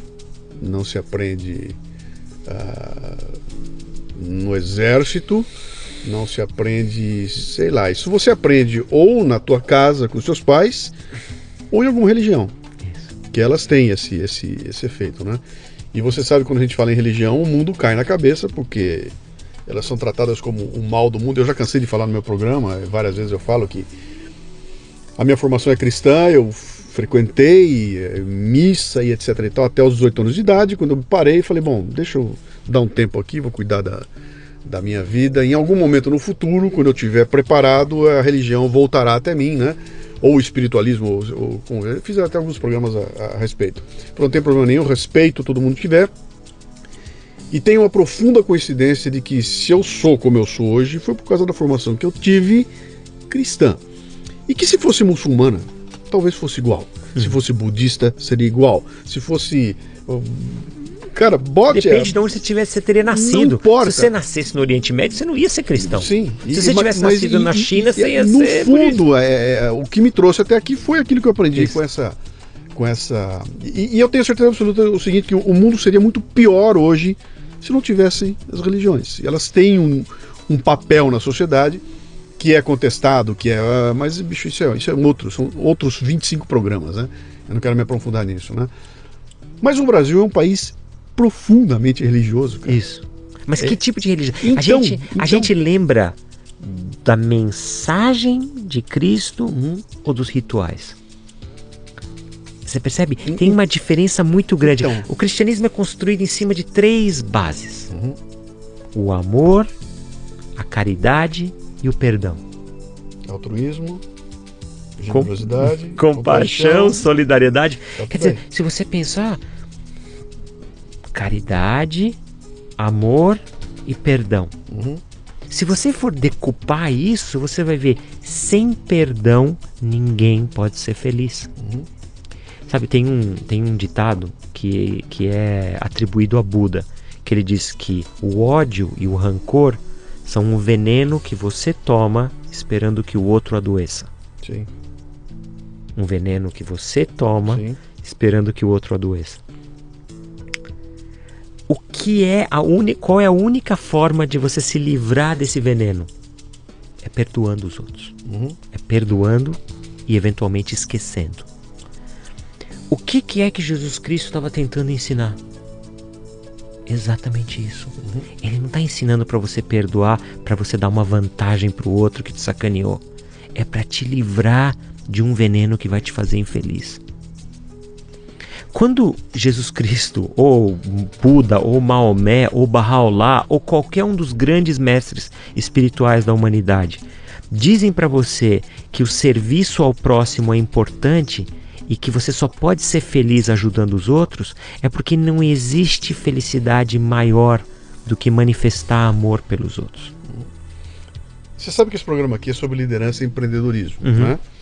E, e, eu consigo traduzir perfeitamente o que você está dizendo aí nas lições de team building que a gente vê nas empresas, uhum. nas, nos cursos de liderança, né? Uhum. Naquela história de trabalhar em equipe, etc. e tal, que nada mais são do que uma transposição dessa disso que você acabou de falar para o um ambiente corporativo, né? Que no fim das contas o que é, olha, eu tenho que aqui conviver com as pessoas de forma harmoniosa para poder obter alguma coisa que sozinho eu não conseguiria obter lá na frente, ou de todos juntos somos melhores ou mais fortes ou maiores do que um só, né? E eu traduzo isso para o ambiente corporativo e perfeito, cara. Se eu não souber perdoar, eu tô ferrado. Se eu não souber amar o meu próximo, eu tô Quer dizer, todos esses atributos que quando a gente traz aqui e bota um rótulo de religião, tem um monte de gente que fica louca da vida, que fala não acredito, não quero isso, você não tem nada que falar dessas coisas na, na no programa. Eu falo, cara, abstraia a questão, tire da tua frente uma figura que você cansou de ver de um sujeito barbudo e cabeludo num quadro na parede e todo mundo dizendo que foi ele que diz aqui. Abstraia dali, pega essas ideias e traga para o teu dia a dia e bota aqui, você vai ouvir o teu pai falando exatamente a mesma. Ele não está repetindo. Ele está dizendo para você o seguinte, cara, faça com os outros aquilo que você não quer o que você haja com os outros da forma como você gostaria que agisse com você. Chamam isso de lei áurea, você sabia? Então, que é a, é, a, é a, única lei sim. que se repete em todas as religiões. Sim. Não faça com outro que você não gostaria que fizesse com você. Sim. Isso você encontra no budismo, no islamismo, no cristianismo, no judaísmo, na fé bahá'í. Em todas as grandes religiões do mundo, uhum. você encontra essa mesma história. Posso te contar uma história de liderança? Por favor. Mês passado, uma, uma empresa de iogurte grego dos Estados Unidos chamada Chobani.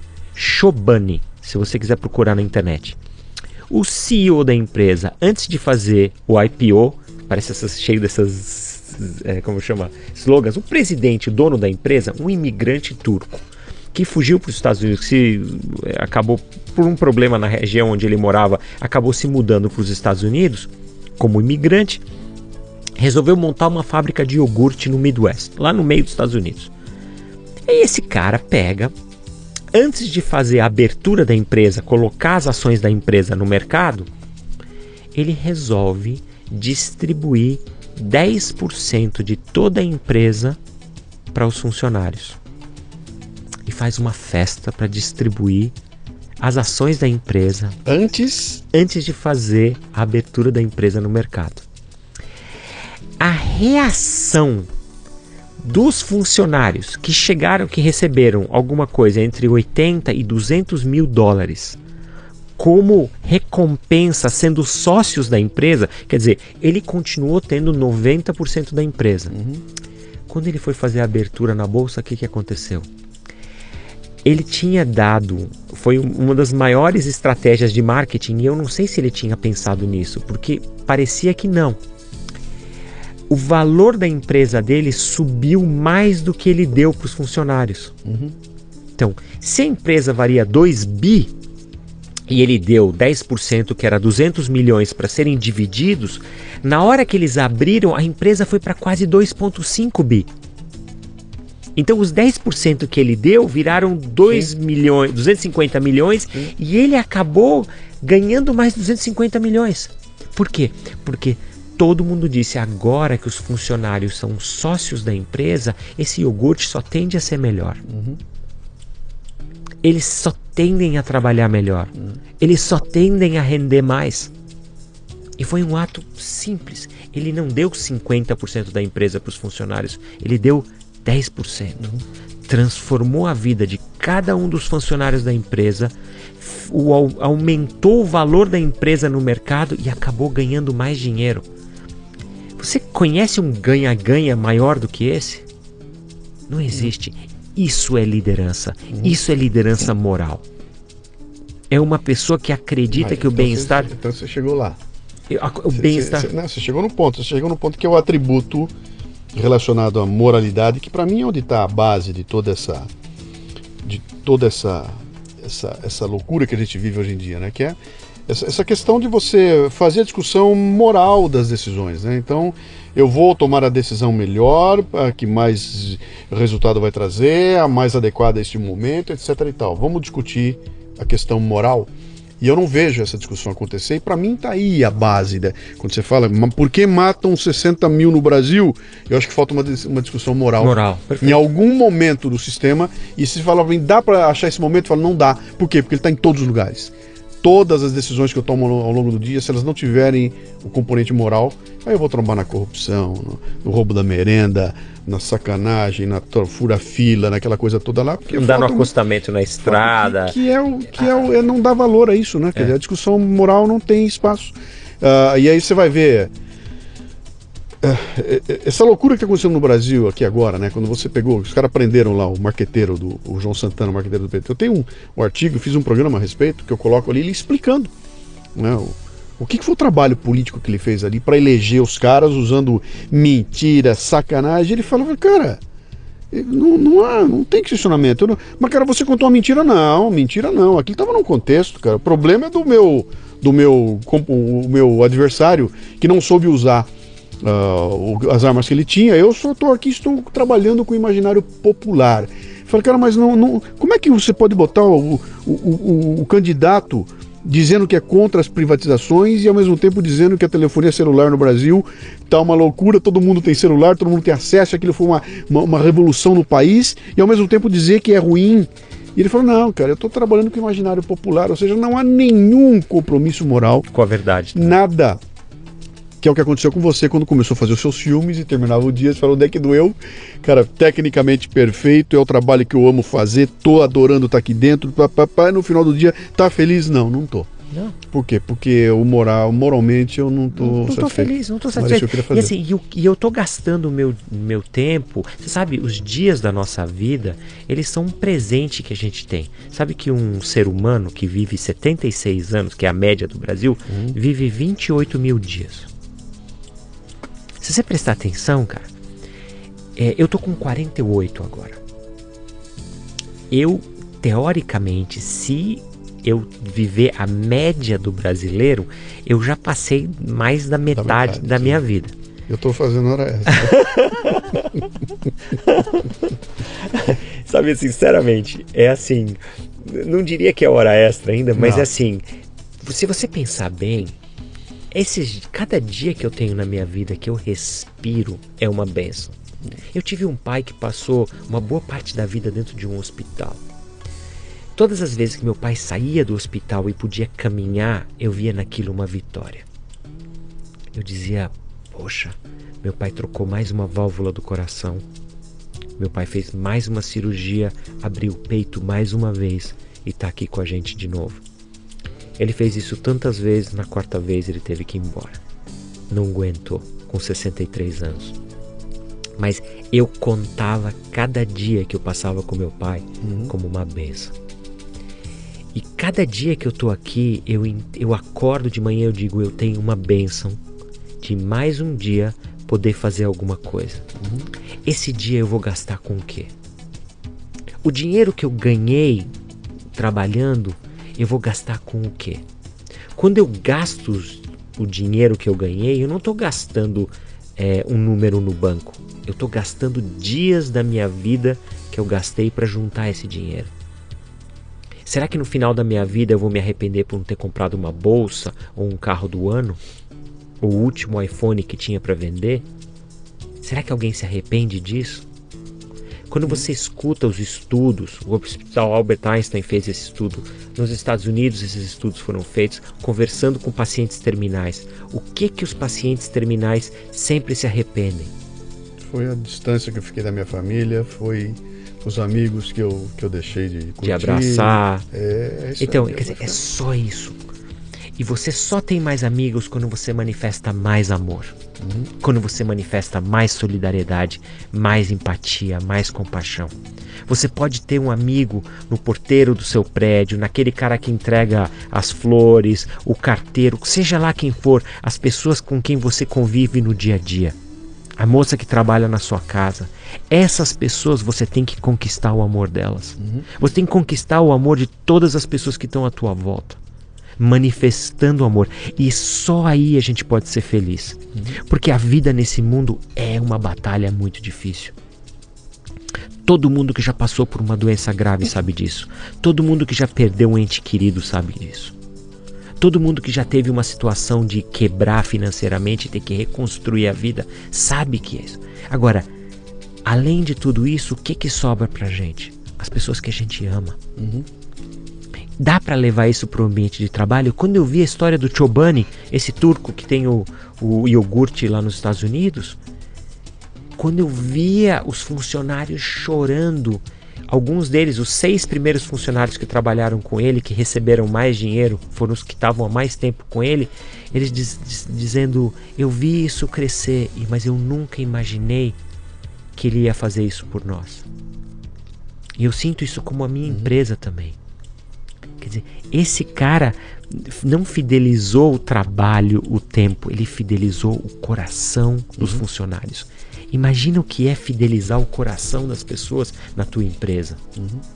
Se os grandes líderes buscassem isso, o ambiente de trabalho ia ser outro.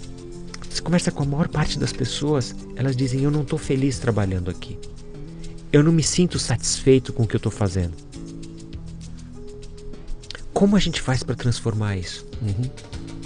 E depende dos líderes. Luciano, só para não ficar muito longo, eu li uma pesquisa sobre psicopatia. Você sabe qual é a função nas empresas que concentra o maior número de psicopatas? qual é que é? CEOs. CEOs. Eu acho que. Existe a maior porcentagem Tem lógica. De, de psicopatas no mundo são os CEOs. Se você pensa bem, o CEO representa o quê? Ele é o presidente da empresa. Sim. Ele é a pessoa que mais ganha dinheiro, mais poder e autoridade manifesta no dia a dia. Ele é adorado e reverenciado pelas pessoas lá dentro. As pessoas olham para ele como um exemplo a ser é, emulado, uhum. a ser repetido. Se essa pessoa que está no topo é um psicopata, como que você imagina? E olha, pessoal, psicopatia é aquele cara que não sente a dor e não tem empatia pelo sofrimento dos outros. É uma pessoa que faz o que acha que tem que fazer, independente do sofrimento daqueles que têm. Se a busca dele é a busca de lucro, ele vai sacrificar cada um dos funcionários da empresa até conquistar aquele lucro. Imagina se ele é o exemplo. Hum. Vai a fábrica de psicopatinhas. Psicopatinhas embaixo. É assim que funciona. É, meu amigo, dá pra gente ficar aqui até longe, mas nós já estamos chegando aqui na nossa, na nossa reta final, né? Aliás, olha, já deu, já deu um time legal. O papo quando é bom, ele, ele flui. Eu não fiz uma promessa no começo do programa, eu não abri o programa fazendo uma promessa. Você vê como é legal, né? Uh, Flávio, só pra gente chegar no final aqui então, uh, dá pra mim uma, uma, um, um panorama rapidinho sobre essa questão Baihai. Eu comentei com a Shide falei que você vinha aqui, ela falou, pô, pede pro Flávio te dar uma, uma dica, porque tá acontecendo, aliás, não tá acontecendo. Há um problema sério com, com os bairrais lá no Irã, né? E nesse momento tem uma pressão muito grande mundial, porque prenderam os líderes, etc e tal. Dá pra gente um panorama, para quem não conhece o que é, que saber... que é a Fé Bahá'í? A Fé Bahá'í acredita em três coisas, basicamente. A existência de um só Deus, que todos os profetas de Deus, todos os profetas vêm do mesmo Deus, Sim. e que todos os seres humanos são iguais todas as religiões são irmãs. A gente acredita, tem o mesmo pai que é Deus uhum. e tem uma mesma, tem uma mãe diferente, que é a cultura, o tempo, a época. Por isso que as religiões parecem muito diferentes, mas na verdade elas são todas irmãs. Uhum. Fazem parte de um processo de educação da humanidade. A religião, ela muda no tempo. O que era uma religião que antigamente podia trazer muita coisa boa, dependendo da forma que ela se distorce, ela pode passar a ser uma coisa muito ruim. Hoje em dia a gente vê o Islã, o Islã é uma religião que trouxe muita coisa boa para o mundo, Sim. mas tem algumas linhas do Islã que são tão distorcidas que hoje em dia representam o que há de pior na barbárie no mundo. Isso dito, a fé Bahá'í nasceu no seio do Islã, do mesmo jeito que o cristianismo nasceu no seio do judaísmo. Os barrais acreditam em igualdade de direitos entre homens e mulheres, os barrais não têm dogmas nem rituais, os barrais acreditam que a religião e a ciência devem andar juntas, os barrais acreditam que a gente não precisa de sacerdote, não precisa de padre, pastor, é, rabino, sheik, molá, a gente não precisa disso. Que o ser humano consegue se conectar com Deus através dessa mensagem dos profetas de Deus, Jesus, Moisés, Abraão, Buda, Bahá'u'lláh, como a gente acredita. E a fé Bahá'í é uma religião muito progressista, muito progressista, que pensa e projeta o futuro. É uma religião que se organiza de uma forma democrática. Os Bahá'ís elegem os seus líderes. Uhum. Os líderes eleitos do Irã depois da Revolução de 79 foram presos e executados. Mortos, homens e mulheres, simplesmente por preconceito religioso. Os Bahá'ís foram elegeram uma nova assembleia, nove novos nomes que foram novamente presos e novamente executados, alguns enforcados, outros fuzilados. Esses últimos sete líderes que estão lá foram indicados, não são mais nove, e foram presos pelo governo do Irã simplesmente porque essas pessoas são barrais. Uhum. E aí você diz: e o que, que a gente faz em relação a isso? A fé Bahá'í é uma religião que está espalhada no mundo. Aqui no Brasil tem 56 mil barrais, dos quais 55 mil são de origem brasileira. A gente tem barrais desde o Amazonas até o sul do Rio Grande do Sul. Uhum. A Bahá'í está espalhada pelo Brasil. São comunidades pequenas, mas são comunidades organizadas que trabalham para o bem-estar é, da sua cidade e trabalham para o desenvolvimento da comunidade Bahá'í. Aí você fala, poxa, e o que, que eu tenho a ver com isso com o Irã? A gente aqui no Brasil consegue, colocando pressão no governo brasileiro, é, pedir para que o governo do Irã respeite essas pessoas e liberte essas pessoas que estão presas. A gente não acredita que eles vão ser executados como os outros no passado. Mas eles estão cumprindo pena por um crime que não cometeram. Os barrais não se envolvem em política partidária. Os barrais não podem carregar armas. Os barrais trabalham pela paz, eles são conhecidos no mundo inteiro como pacifistas. Só que nos alguns países islâmicos, principalmente o Irã, eles são perseguidos. Exatamente porque tem uma visão progressista da realidade. Os Bahá'ís acreditam que a mensagem religiosa ela muda no tempo e ela vai se desenvolvendo e que ela precisa ser renovada. Sabe? A gente vê como Jesus Cristo veio para renovar a mensagem do Velho Testamento. Uhum. Maomé veio depois dele, trazendo um pouco mais. Buda estava antes, e você vê que cada um desses profetas vem trazendo um complemento, um pouquinho mais. Quem tem a cabeça aberta consegue olhar para as religiões e ver que, cara, não dá para ter vários deuses. Não dá para ser um deus dos judeus, um deus dos cristãos, um deus que existe um criador, que é o criador do universo como um todo, que é o pai de todos nós. A ideia de fraternidade universal deriva do que? Do conceito que a gente tem só um pai. Fraterno quer dizer de irmão. Uhum. Somos todos irmãos de um mesmo pai. Agora, hoje em dia no Oriente Médio, esse conceito é muito difícil de entender. Então a questão religiosa é hoje talvez a maior causa de conflito e guerra naquela região. A gente vê isso. Você vê a questão palestina com israelense é uma questão que está fundamentada na questão religiosa. Pode ser, pode parecer que você tem uma questão de terras, mas não é assim. Não, mas na, na, na raiz dela não é. Na raiz não é dela é. não é isso. Então, e a gente vê se a gente conseguisse trabalhar a questão da paz a partir da ideia da unidade na diversidade, esse é um conceito Bahá'í. Uhum. Unidade, não é unidade na uniformidade, só quem é parecido junto. Unidade na diversidade. E a gente acredita que, eventualmente, a humanidade vai entender isso. Que a diversidade ela é sinal de riqueza, que ela fortalece as pessoas, que ela enriquece a comunidade, que ela traz. Você vê dentro de uma empresa, quanto mais diversas forem as influências lá dentro, mais forte é a empresa. Pensa nas habilidades que você busca como um profissional de RH. Você não procura habilidades muito diferentes para ter um leque que possa atender a todas as suas necessidades e os desafios do dia a dia? Ou você só procura gente que é boa de exatas ou de humanas? Não, não é assim. E assim funciona na sociedade também. Só que quem é fundamentalista não consegue entender isso. Não busca o que? A homogeneidade. E, fundamentalista em todas as áreas, não é só na religião. Exato. O fundamentalista ideológico não entende. Da economia. Na, na o cara economia fala, diz assim, eu sou um eu sou um neoliberalista fundamentalista. Sim. Ou eu sou de uma esquerda fundamentalista. Você percebe, nenhum desses pensamentos leva ao progresso. Hum porque são visões restritas. Estão nos dois extremos. Então, como você começou a conversa Exatamente. falando dessa coisa, de qual é essa área cinzenta Sim. no meio disso? Você consegue ter ser uma pessoa que acredita no mercado, mas que ao mesmo tempo acredita é, que o Estado tem um papel fundamental uhum. é, para reparar é, questões históricas seja em relação aos negros, seja em relação às mulheres, seja em relação às minorias. É só uma pergunta, eu não estou dizendo uhum. que tem que ser assim. Mas é, a pergunta é válida e tem que ser. E, e, e esse é um tema que tem que ser trabalhado e tem que ser estudado.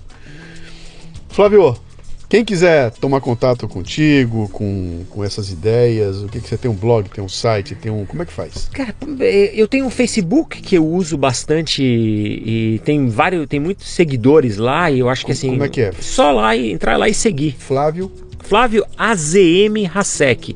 É, A de água, Z de zebra, M de Maria. Se botar Flávio AZM no Face, já aparece. Já aparece lá, tá. E aí você pode me, me seguir lá e eu acho que a gente vai conversando. Uhum. É, eu pretendo montar um, um blogzinho para colocar um pouco mais os meus textos também e e, e eu, assim, eu tô sempre aberto para conversar. Eu, eu, hoje em dia já faço isso muito.